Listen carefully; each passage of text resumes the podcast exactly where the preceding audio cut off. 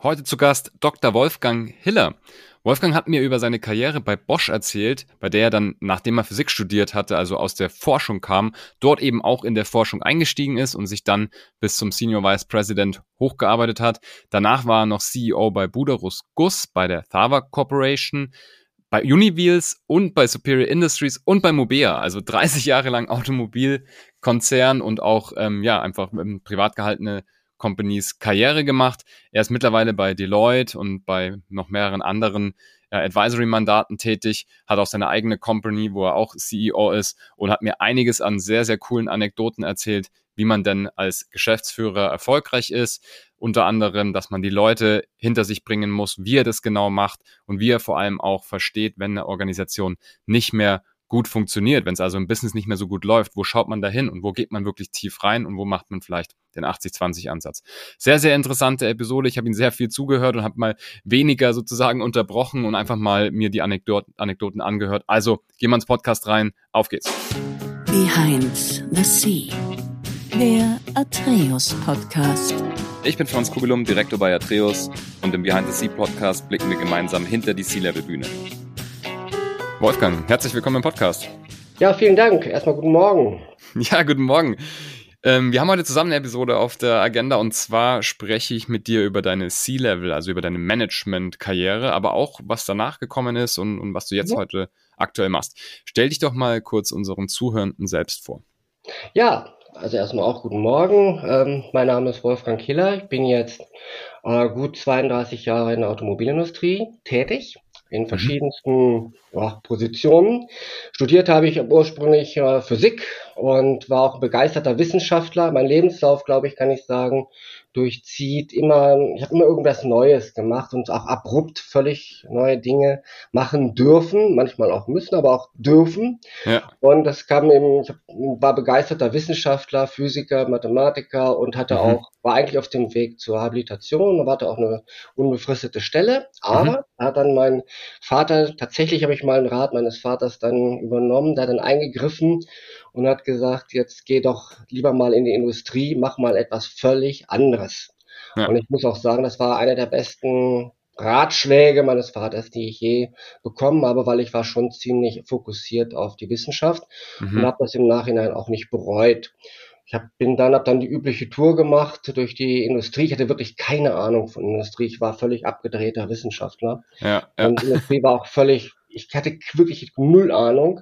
Ja. Ähm, bin hab dann letztendlich bei Bosch angefangen. Naja, wo fängt man an bei Bosch, wenn man als äh, Physiker, aber Physiker ist dann bei der Zentralforschung und Vorausentwicklung. Ja. Und war eine spannende Geschichte. Äh, wir hatten dort, ich war da in, in Summe neun Jahre und wir hatten verschiedenste ähm, Themen. Also wir haben, meine, ich war dann Gruppenleiter nach Abteilungsleiter. Mhm. Wir hatten also eine Hochfrequenztechnikgruppe. Wir haben uns mit Antennen beschäftigt, Antennenentwicklung, mit okay. der auch mit der mit der biologischen Wirkung von von elektromagnetischer Strahlung.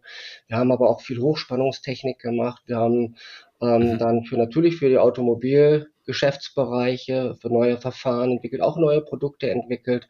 Aber die Bandbreite war enorm und da war, bin ich, im Nachhinein war das sehr, sehr prägend für mich, mhm. weil ich dann eben verschiedenste Themengebiete ähm, kennenlernen durfte und das hilft mir auch heute noch recht, ähm, recht gut. Mhm. Ich bin dann war dann zum Schluss verantwortlich für die Zentralabteilung für Elektronik, aber auch nur kurze Zeit und bin dann ins richtige Leben gesprungen. Wurde dann von einem Geschäftsbereich geholt, der sich ähm, ja im weitesten Sinne mit Elektromotoren äh, beschäftigt und durfte dann zum ersten Mal ein, ein ähm, Cost Center für für, Elektro, äh, für elektrische, elektromotorische Aktuatoren aufbauen, und zwar für Getriebeaktuatoren. Also wir haben automatisierte Getriebe äh, entwickelt und das okay. war ein Sprung absolut ins kalte Wasser. Ich hatte keine Ahnung von Entwicklung, keine Ahnung von Verkauf, äh, von die ganzen normalen Funktionen kannte ich überhaupt nicht. Hab dann welche, aber, welche Zeit war das? Darf ich kurz fragen? Welche ja, Zeit das war so, ähm, das war 2000, 1999, 2000. 2000. Okay. Waren das dann auch schon Elektromotoren auch für, für die Automobilbranche oder war das? Ja, genau. Das war, mhm. da, wir hatten damals die Idee oder damals der Business Unit Leiter hatte die Idee, man könnte, man, das war nur, kennt man ja aus der Formel 1, ne? Dass man, der, damals war es so, dass man keine automatisierten äh, äh, automatisierten Getriebe benutzt hat, ähm, weil, der, weil die damals noch sehr ineffektiv waren. Ja, und die effektivsten Getriebe sind einfach Schaltgetriebe. Das Dumme ist nur, dass der Mensch eben äh, das Hindernis ist, weil er eben nicht richtig schaltet, sage ich mal, außer es sind Profis wie Rennfahrer. Ja. Ja. Und die Idee war damals auch für den Opel Corsa Ford Fiesta zu sagen, naja, ich habe eine Handschaltung, dann nehme ich einfach den Hebel nehme ich raus und baue einen hm. Elektromotor rein. Dann habe ich eine Kupplung und den nehme ich auch raus, baue einen Elektromotor rein. Und das Ganze verheirate ich einfach mit einer, Elektro einer Steuerelektronik. Mhm. Das kennt man aus, der, aus dem Rennsport, war das nichts, nichts wirklich Neues, aber für die breite, für die Serien, äh, für die, für die Serie, für Privat-PKWs war das schon etwas Neues. Wir haben das auch noch bei zwei großen Plattformen eingeführt. Aber man muss sagen, letzten Endes war es dann doch so, äh, dass die Automatikgetriebe eben an Wirkungsgrad und an Effizienz einfach doch deutlich zugelegt haben, sodass der Unterschied nicht mehr wirklich spürbar war. Aber war eine mhm. tolle Zeit. Mhm. Ich musste erstmal, ich wusste, musste erstmal mal ein Team finden aus verschiedenen Abteilungen, mhm. musste mhm. schauen, wie, ähm, wie funktioniert überhaupt ein Werk, was heißt es überhaupt zum Kunden zu gehen äh, und, ja. und zu verkaufen. Und das war, war für mich sehr, sehr viel Neues, habe mhm. da aber auch gelernt, ähm, Menschen hinter mich zu bringen. Und ähm, das war, hat mir dann auch sehr geholfen später, weil das, hat, das ist immer wieder dasselbe Muster gewesen.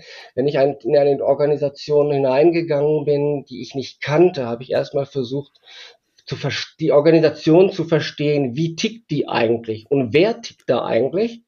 Das Stimmt. können die Meinungsbildner sein, das können Experten sein, das können Vertrauensleute sein, die man aber im Organigramm nicht unbedingt immer wieder findet. Und mhm. das war für mich auch später immer wieder die erste Übung, fremde Organisation, schauen, wer ist das eigentlich, wie arbeiten die überhaupt zusammen. Spannend, dann geht es ja. natürlich darum, ticken die im Sinne des Unternehmens. Meistens war es nicht der Fall. Also musste man dann versuchen, erstmal die Leute natürlich hinter sich zu bringen mhm. und dann aber eben auch ähm, die, die äh, dann zu, zu führen und dann eben zu, zu in, in die richtige Richtung, in die vermeintlich richtige oder ich glaube die richtige Richtung dann zu bringen. Ja. Das war eigentlich immer dasselbe Denkmuster. Ja. Hast du da irgendwelche speziellen Vorgehen, wie du Leute hinter dich bringst, oder ist es durch, durch Gespräche und durch.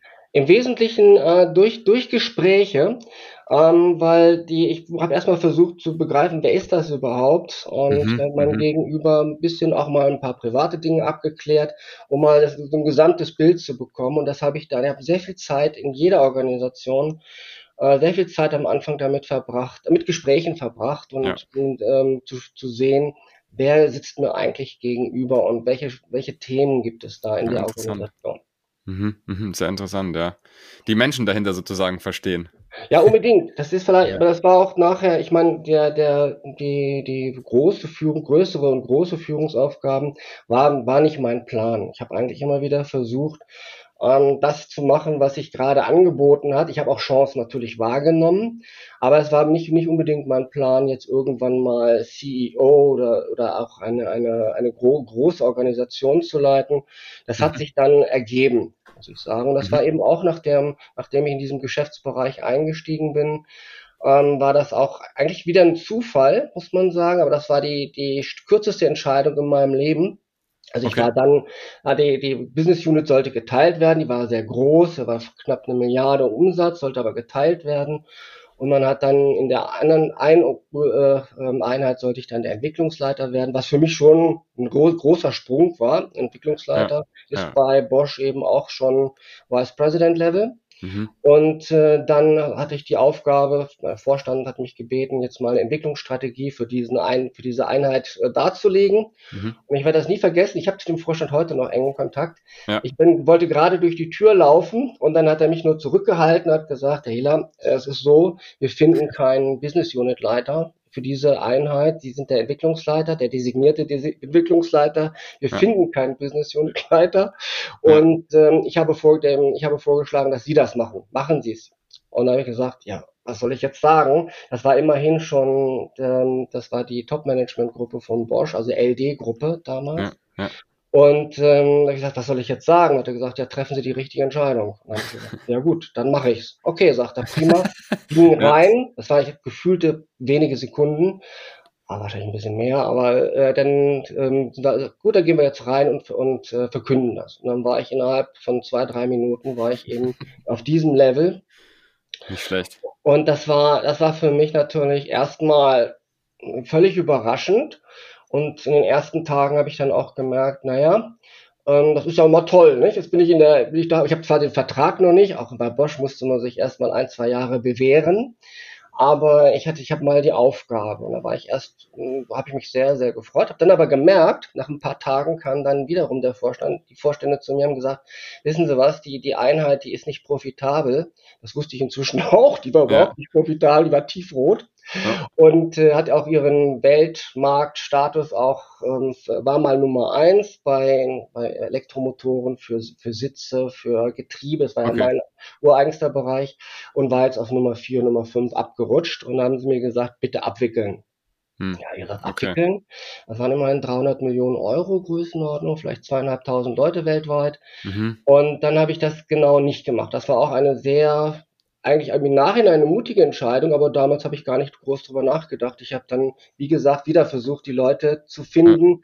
Ja. Ähm, warum sind wir, warum stehen wir da, wo wir jetzt stehen?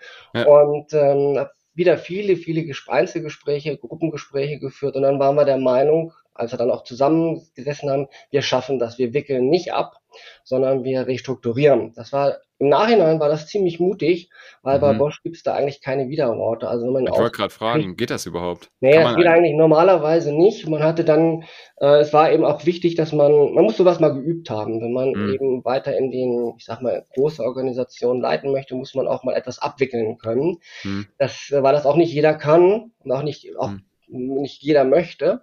Und hat man mir natürlich erstmal unterstellt, ja, der hat Angst davor. Nein, habe ich nicht. Ich habe dann erklärt, wir schaffen, wir schaffen es zurückzukommen und äh, wir werden wieder die Nummer zwei oder Nummer eins und ja, wir packen das. Und dann haben die, hat der damals die Geschäftsführung mir auch gesagt, okay, mach das, du hast genau ein Jahr Zeit. Wenn es in einem Jahr, wenn wir in einem Jahr nicht die Richtung erkennen, dann war es das und dann wickelst du bitte ab.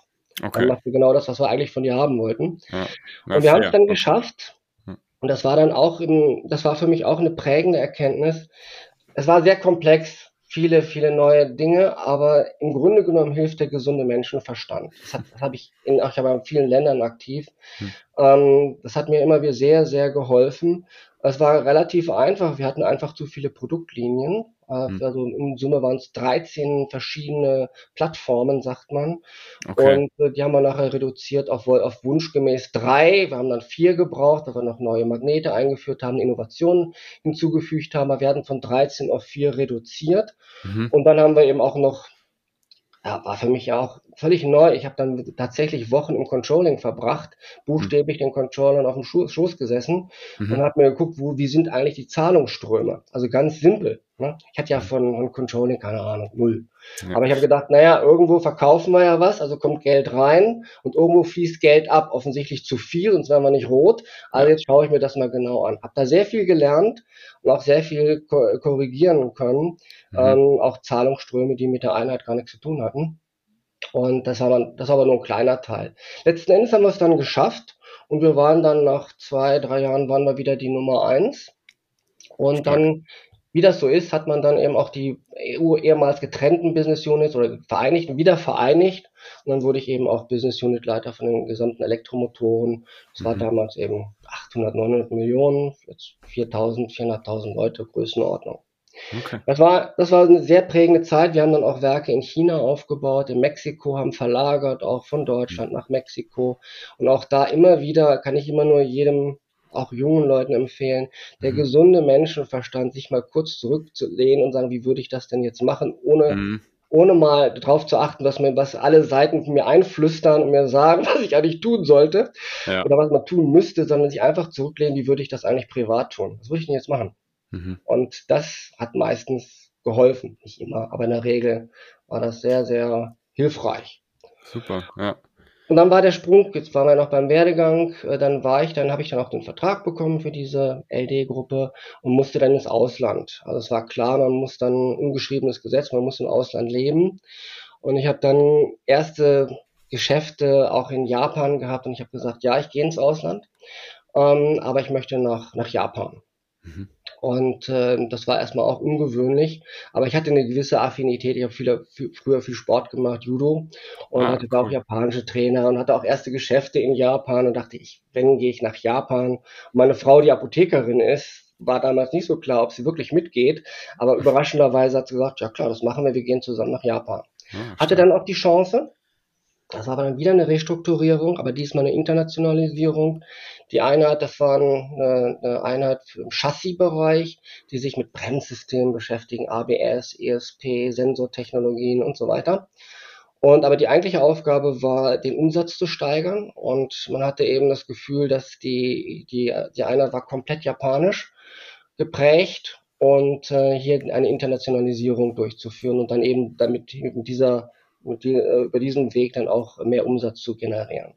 Mhm. Und da habe ich dann auch durch wieder man macht einen Sprachkurs und dann habe ich mich mit den Lehrerinnen damals, Lehrer und Lehrer, aber im Wesentlichen Lehrerinnen, äh, intensiv über die Kultur in Japan unterhalten. Und da hat mir eine Lehrerin den entscheidenden Tipp gegeben. Und das war wirklich der, der Erfolgsfaktor, einer der wesentlichen Erfolgsfaktoren.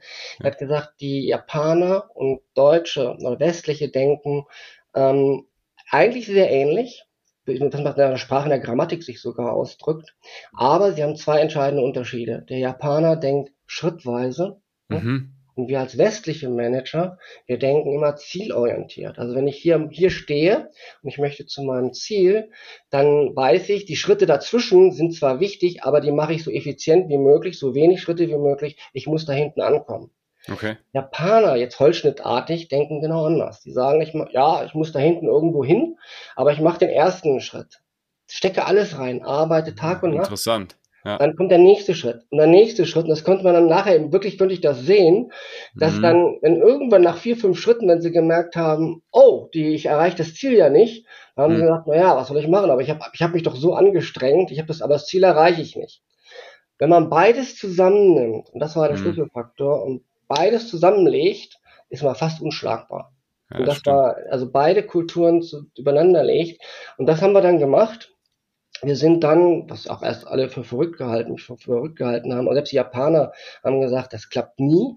Aber ich habe gesagt, wir müssen uns für die Einheit erstmal diesen Kulturunterschied müssen wir mal deutlich machen.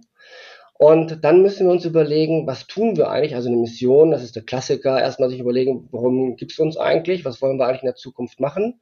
Dann, wo will ich hin? Und wie komme ich dahin? Und äh, dann habe ich, hatte ich allerdings auch das Glück, dass ich einen Stellvertreter damals hatte, dem ich, ein Japaner, dem ich vor die Nase gesetzt wurde ähm, mit dem ich aber heute noch befreundet bin. Ähm, mhm. Und wir beide waren das Tandem. Also er, ich Westlicher und er Japaner. Und das war natürlich auch ein großer Vorteil. Aber wir haben dann die ganze Organisation, das waren erst 1000 Leute, dann 2000, die haben wir dann in Gruppen eingeteilt von 10 bis 15 ähm, äh, Mitarbeitern, egal ob Shopfloor, egal ob Ingenieur, völlig egal. Wir haben die wirklich fragmentiert, die Organisation.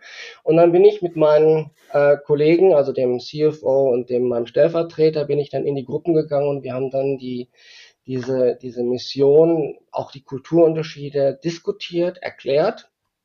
Und da haben nicht alle gesagt, dass du wirst dann Vortrag halten und die hören alle zu, schlafen auch in der Regel und äh, dann nachher passiert aber nicht viel. Hm. Dann haben wir es aber anders gemacht. Wir haben genau einen Entwurf gemacht dieser Mission, Vision und Strategie und haben den vorab verteilt. Mhm. Und äh, dann haben wir gesagt, bitte alle lesen. Keiner, bitte alle vorbereiten und ihr bitte lest das. Und dann sind wir in die Gruppen gegangen und dann saßen natürlich Japaner, Japanerinnen und die normalerweise wirklich nichts sagen, wenig sagen. Und dann habe ich gesagt, so, es erklärt doch bitte mal das, was an der Tafel da steht oder auf dem Bildschirm steht. War natürlich ein Schockmoment für alle. Ja. Um, aber nach gefühlten fünf, sechs, sieben Minuten, dann ging es richtig los. Dann wussten okay. alle, oh, jetzt müssen sie alle wach, hellwach sein, denn der stellt ja Fragen. Der macht nicht Vortrag, sondern stellt okay. Fragen. Okay. War toll. Und dann hatte ich damit, hatte ich die, hatte ich es geschafft, oder wir hatten es geschafft, die gesamte Mannschaft hinter uns zu bringen, weil es, jeder wusste es, warum wir was machen, wo wir hinwollen und wie wir es machen wollen. Und jeder konnte beitragen. Und das war, okay. war sehr aufwendig, hat einige Monate gedauert, aber war nachher, glaube ich, der entscheidende Faktor, weil die Mannschaft hat wirklich so sehr zusammengehalten und wir haben es dann auch tatsächlich hinbekommen. Wir waren dann nach drei, nach drei, vier Jahren, ich war über sechs Jahre dort, waren, haben wir unseren Umsatz vervielfachen können. Das war wirklich gut. Das und der, Okay, und dein, dein Counterpart, ich meine, es ist ja schon ein maßgeblicher Kulturunterschied zu sagen, man involviert jetzt da die Leute so. Das hätte ja auch schief gehen können. Die hätten ja auch sagen können, was ist hier jetzt los? Ähm, hat der, wie habt ihr das diskutiert und was, was hat der gesagt? Hat er gesagt, ja, das ist eine gute Idee oder war der erst nicht so an Bord oder kam es sogar mit von ihm? Nein, wir haben, ja, es war, ich habe erstmal mit ihm sehr viel Zeit verbracht mhm. und habe ihm auch erklärt, was ich gelernt habe, aber nur nicht, dass es so ist, sondern mhm. ich habe einfach, wir haben das diskutiert. Mhm. Und wir kamen dann, und wir haben dann, kamen zu, zu dem, zur Schlussfolgerung, dass diese Kulturunterschiede tatsächlich so sind. Man konnte es aber auch an konkreten Projekten mit Amerikanern, mit Chinesen, konnte man das mhm. sehr gut, sehr gut mhm. erkennen. Und habe ihn überzeugt. Das war wichtig. Und ich hatte mhm. auch noch eine Büromanagerin damals, die, die musste ich, das war so die heimliche ähm, Eminenz, eine Dame, mhm. aber immerhin, die, die habe ich auch, habe auch ein gutes, sehr gutes Verhältnis mit ihr gehabt. Und wir mhm. haben das dann, die beiden habe ich erstmal hinter mich gebracht und dann natürlich unseren, unseren CFO, aber dann ging es los. Es war nicht, am Anfang war es nicht so einfach, mhm. aber wir hatten dann die, die gute ähm, Arbeitsteilung. Er sagte, okay, du bist jetzt hier der, der, der äh, war Mitglied der Geschäftsleitung dort, also mhm. der, der Präsident unserer Einheit und ich und du, du bist sozusagen der Außenminister und ich bin der, der Innenminister und ich erkläre das der japanischen Organisation. Okay. Ich habe das natürlich denen auch erklärt, aber manchmal war es tatsächlich so, dass er dann nachher an meinen Schreibtisch kam und sagte, also Hillerson, das war ja, was du gesagt hast, war alles klar, aber ich musste jetzt nochmal drei Stunden investieren, um das nochmal ein bisschen japanisch zu verdeutlichen. Okay, okay, okay. Wie, wie war es dann? Ich meine, du warst ja danach, nach Bosch auch noch in, ex, also in, ich glaube, in vier verschiedenen CEO-Rollen, oder? Genau, ich bin danach zurück, wollte eigentlich in Japan bleiben, aber wir haben es dann aus privaten Gründen auch entschieden, nicht ähm, dort zu bleiben und ähm, sind, war dann erst CEO von Buderus Guss, ein Brennscheibenhersteller, mhm. der noch zu Bosch gehört, aber nicht integriert ist. Und war auch eine Restrukturierung, war auch eine spannende Geschichte, wieder ganz anderes, ganz andere Themen. Mhm. Und war natürlich auch ein Sprung in wirklich einen Kulturschock. Ähm, einmal von, von Elekt vom Elektronik, elektronischen Produkten, mhm. dann zu einer Bremsscheibe. Mhm. Aber haben wir dann auch, ähm, denke ich, gut geschafft und habe da auch gelernt, das, was man auf den ersten Blick gar nicht sieht. Deswegen kann ich auch nur jedem empfehlen, wie gesagt, Organisation verstehen und dann genau hingucken, mal, äh, wo, woran hängt's? Und ja. es war eben nicht die Qualität, die Qualität war schlecht, die konnten ja. nicht, Lieferfähigkeit war auch schlecht. Mhm. Es gab viele vordergründige Themen, die, das, die, man, die man sofort hätte angreifen können. Aber der eigentliche Grund war was ganz anderes. Das war nämlich die Produktionsplanung, die völlig okay. sehr komplex war und die wir dann in Ordnung gebracht haben und äh, strukturiert haben und das war mindestens auch einer der Erfolgsfaktoren. Hm. Aber ich kann auch nur jedem wirklich empfehlen, ab und man, es gibt ab und zu wirklich tief einzutauchen und wirklich die Dinge versuchen zu verstehen, warum geht da etwas schief. Mhm. Im täglichen Leben ist 80-20-Regel unbedingt wichtig. Mhm. Also man muss nicht alles verstehen, sage ich mal salopp. Ähm, man kann auch mal schnell, manchmal ist eine schnelle Entscheidung besser als eine langwierige, weil ich kann sie auch schnell wieder korrigieren. Aber manchmal ist es wichtig, bei kritischen Themen wirklich sich die Zeit zu nehmen und ganz, ganz genau zu verstehen, was ist hier eigentlich los? Warum? Mhm. Was geht hier schief? Mhm. Ja, ich habe mich dann abwehren, abwerben lassen damals große äh, Personalberatung, hat mich dann nach Dubai gebracht. Das fand ich unheimlich spannend. Mhm. Habe dann in den Emiraten, auch meine Frau hat da mitgemacht, die hat auch Arabisch gelernt, also wirklich hat mich sehr unterstützt. Und äh, wir wollten dann die nächsten fünf, sechs Jahre in den Emirat, Vereinigten Emiraten verbringen. Und die Aufgabe war, die Infrastruktur zwischen Dubai und Abu Dhabi eben in dem Falle mit Gießereiunternehmen, aber auch mit anderen ähm, Automotive-Unternehmen äh, erstmal zu planen, dann aufzubauen. War natürlich eine, auch ein, ein Kulturwechsel und ähm, hat, die Zeit war relativ kurz, es war ein halbes Jahr, einfach weil die haben sich Leute aus der ganzen Welt zusammengekauft. Ich war für Automotive zuständig, da war einer für Kraftwerke zuständig und so weiter. Hatten sich verschiedene Experten, sage ich mal, zu zusammengekauft. Allerdings haben wir dann sehr schnell festgestellt, dass das Kapital eben auch möglicherweise vorhanden war, aber nicht verfügbar war. Und dann habe hab ich auch sofort die Reißleine gezogen. Hm. Könnte man sagen, das war ein Flop. Meine Frau hat mir dann gesagt, nein, das war überhaupt kein Flop. Welches Seminar in der Welt hättest du buchen wollen, um diese Kultur zu verstehen? Und das war, das hm. war das, ein, ein sehr gutes Investment, auch zeitliches mhm. Investment, weil auch heute verstehe ich, ich habe jetzt auch wieder im Mittleren Osten groß, größere Projekte, ich heute mache ich die Dinge sicher nicht falsch, die auch, wenn man, die ich am Anfang äh, gar nicht, äh, gar nicht verstanden habe, weil man muss einfach wissen, dass die in arabische Kultur so ist, dass man verhandelt. Und zwar immer verhandelt, auch wenn man am Boden liegt. Ja, also selbst wenn, wenn sie eigentlich mhm. keine Chance mehr haben, sie verhandeln immer noch.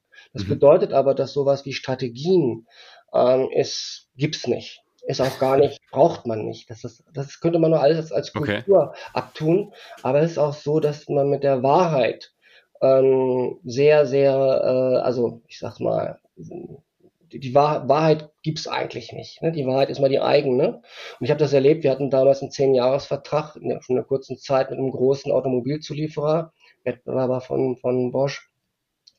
Und da, die Sitzungen, die liefen ab, das war, das war gruselig. Das war, da stimmte nichts. Und das, wenn man, und wenn man das weiß und auch, äh, wenn man weiß, dann merkt, dass auch Verträge, also wenn auch Politiker, sage ich mal, in den Mittleren Osten gehen und sagen, ich habe einen tollen Vertrag, ist doch alles prima, in, äh, dann kann ich nur sagen, das kannst du vergessen. Ein Vertrag mhm. ist dann höchstens mal eine, eine, Meet, eine Meeting, äh, Meeting Minutes, mhm. aber mehr gilt das nicht. Das haben wir, haben wir auch diskutiert und gesagt, ja, wir haben einen Vertrag mit dem Unternehmen, dann haben die mir auch, mein Team hat mir dann gesagt, ja, was soll ein Vertrag, ist doch völlig egal, müssen wir halt neu verhandeln. Mhm. Das, der Vertrag interessiert uns nicht. Mhm. Also war eine ganz andere Kultur, habe ich dann auch, also war für mich hilfreich, ist auch, äh, lerne ich auch jetzt noch da kann ich auch jetzt noch gut umsetzen. Bin dann zurück und wir haben dann war erst ähm, kannte den, Aufsicht, den, den Aufsichtsrat von der Uniwheels AG, einer der führenden ähm, Aluminiumradhersteller. Mhm. Und ähm, dann sollte ich dort, wurde ich dort, nämlich, der hat mich mal als CEO angefragt, bin dann aber eben in die Emirate gegangen und äh, habe dann als CEO angefangen, die Stelle wurde geschaffen und ich sollte und wurde dann aber auch relativ schnell CEO. Es war ein börsennotiertes Unternehmen, auch was völlig Neues. Keine Ahnung, wie ein börsennotiertes Unternehmen funktioniert. Wenn du so in so neue Unternehmen reinkommst, hast, was hast denn du da für ein Blueprint, um, sage ich mal, vor allem wenn du auf Executive Level einsteigst, weil du verstehst ja die Organisation nicht so wie jetzt bei Bosch zum Beispiel, dass du irgendwie da herangewachsen bist. Was hast du da für ein Blueprint, um in den ersten zwei, drei Wochen generell irgendwie auch aussagefähig zu werden, weil man hat ja kein richtiges Onboarding. Nee, also. das gibt's genau. Das, das gibt es tatsächlich nicht.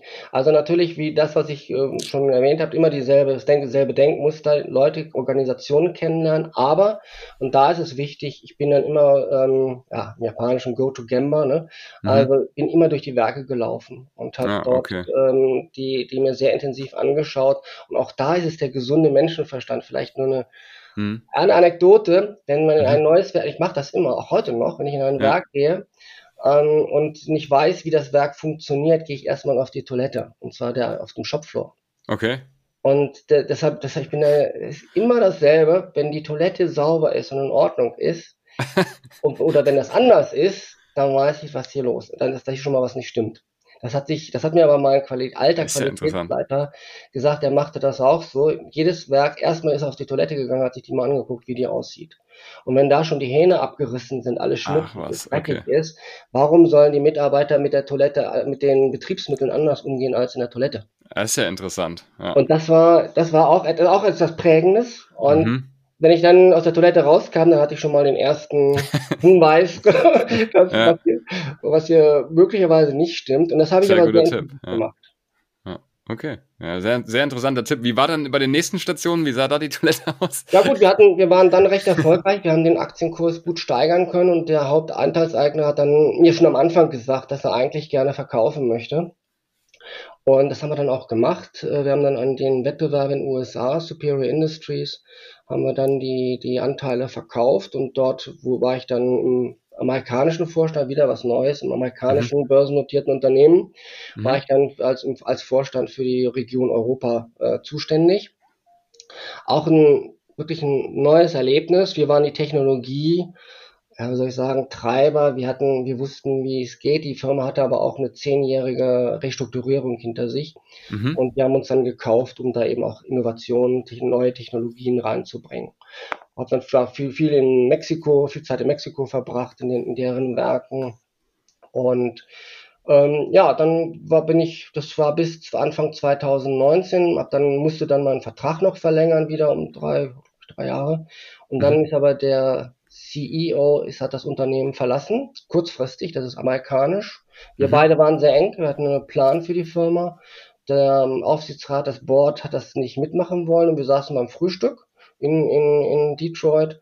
Und dann ist er aufgestanden, hat gesagt, okay, dann gehe ich, dann war's das. Wenn ihr das nicht, wenn ihr meinen Plan nicht mitverfolgt, dann gehe ich. Kam Mhm. noch ja, zu mir am Tisch und sagte, Wolfgang, wir beide bleiben in Kontakt, aber ich bin raus. Unglaublich.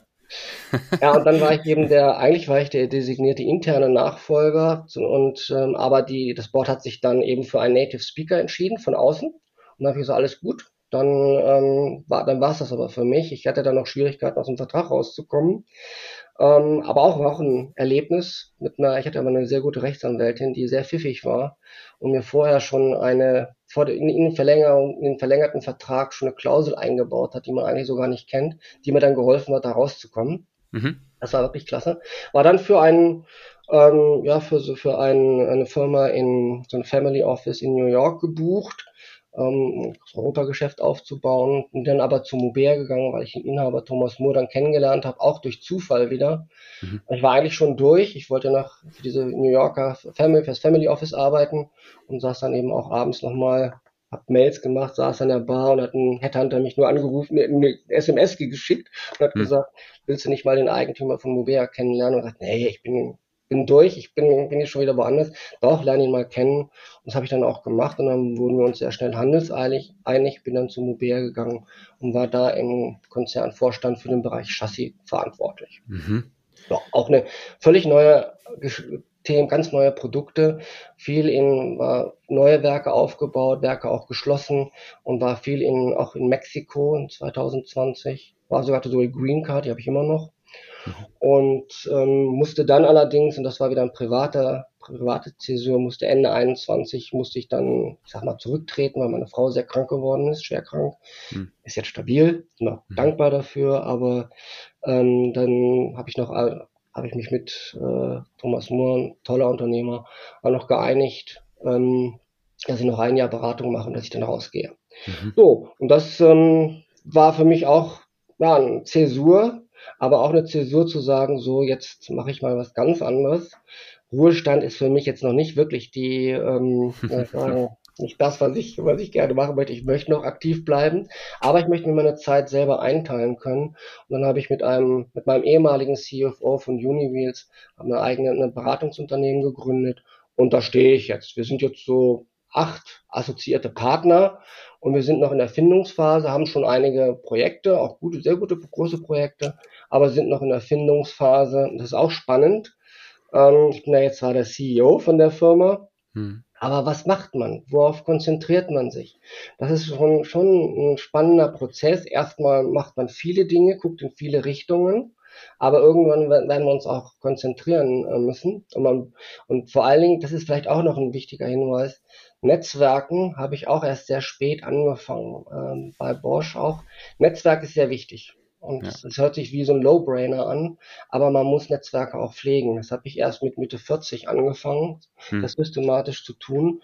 Und das ist auch sehr, sehr, ähm, denke ich, hilfreich, auch später. Und das hilft uns jetzt auch. Aber Mhm. mir macht das sehr viel Spaß. Ich kann mir meine Zeit nicht immer, aber weitgehend schon mal besser einteilen. Wenn ich tagsüber mal private Zeit haben möchte, muss ich halt abends länger arbeiten oder morgens früher aufstehen, wie auch immer. Ja. Aber das ist eine, ist eine sehr schöne Zeit. Und Ja. ähm, ja, das, Ja. Super. da stehe ich jetzt. Ja, wenn du jetzt so auf diese ganzen äh, CEO-Mandate oder, oder Positionen zurückschaust, wir haben schon einiges gehört, die Organisation mal wirklich von Grund auf verstehen, die Leute hinter sich bringen. Würdest du noch was ergänzen, um zu sagen, das war so dein Erfolgsrezept und la lange erfolgreich im C-Level zu sein? Ja, ich glaube, es ist wichtig, dass man ähm, die, nicht nur die eigene Organisation versteht. Äh, Mhm. und verstehen heißt wirklich nicht, dass man sie, dass man sie führt, aber nicht wirklich ihr da Vorschriften macht, aber man muss in Ja. der Lage sein, wirklich ab und zu tief, tief einzutauchen. Das ist das eine. Aber das andere ist auch, dass man seine eigene Umgebung, also möglicherweise immer irgend, jeder hat immer Vorgesetzte, und wenn es der Aufsichtsrat ist, Hm. also auch da die Beziehungen pflegt und auch das ganze um die Umgebung, in der das Unternehmen arbeitet, in dem Markt, das sehr, sehr genau zu beobachten Mhm. und auch äh, möglichst, möglichst frühzeitig Dinge zu mitzubekommen, zu sehen, zu erkennen, die das eigene Unternehmen äh, äh, betreffen. Ich glaube, das war, das ist sehr wichtig. Ich meine, ich habe mich früher immer auf die eigene Arbeit konzentriert, musste auch erst lernen, dass mhm. man aber auch immer über den Tellerrand rausgucken muss und das, ähm, und das regelmäßig und systematisch. Okay. Und dann kriegt man immer wieder Hinweise, immer wieder gute Kontakte, die einem dann helfen, vielleicht nicht sofort, aber dann ähm, doch später wieder ähm, ja, äh, unterstützen, unterstützen mhm. kann. Ja. ja, nicht schlecht.